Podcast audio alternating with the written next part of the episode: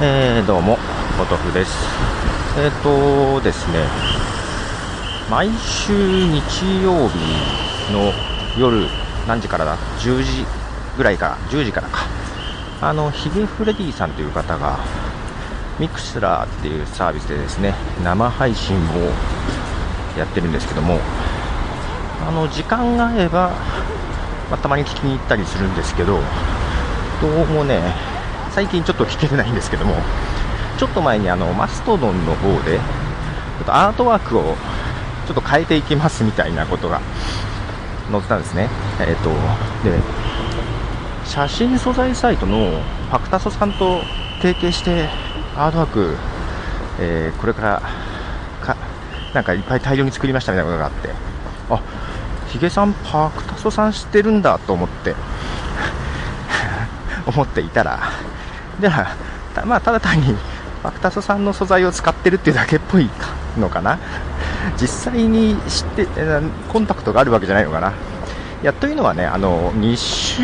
先々週ぐらい？2週間ぐらい前ぐらいに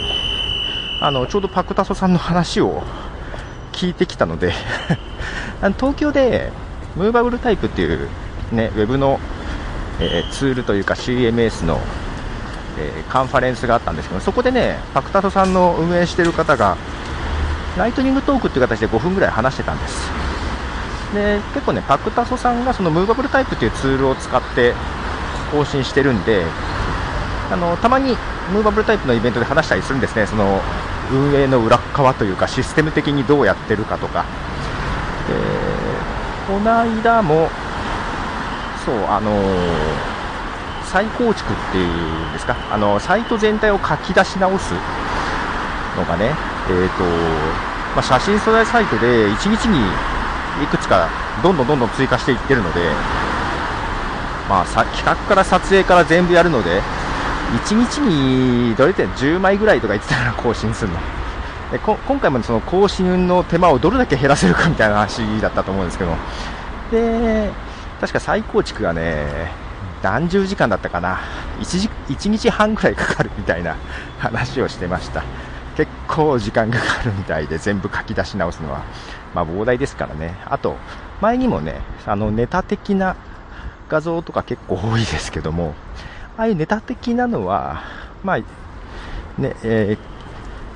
ー、共有されちゃうので目立つけど、実は全体としてはそんなに割合高くないんだみたいな話とかね、そういう裏話的なことをね、あのよく話してくれてたりするんです。なんで、あのー、今回のアートワークもなんか、なんだったかな。画像？画像じゃない。画像に使われてるモデルの方、えー、大川さんだけかな、あの人ね。の話も前、前喋ってたんで聞いたことあるんですけど、なんだ、知ってるのかなと思ったら、そうでもないみたい。で、まあまあ、その、ヒゲフレディさんのね、ミクシラーの生配信がなかなか聞けないんですが、後からポッドキャスト配信もされてますので、えー、えー、さっきとかも、えー、ぼちぼち聞いてます。結構ね、何日かに分けて聞いてます。えまあ、そんな感じで、パク、まあ、パクタソさんの名前が出て、まあ、ね、ムーバブルタイプを私もよく使ってるので、なんか若干親近感もある写真素材サイトですけども、そんなに自分で使ったことあんまりないんですけど、だけど、密かに応援してますのでね、あんまり直接話したことはそんなにはないんですけど、そんな感じでございます。はい、えー、ではでは、ポトフでした。じゃあね。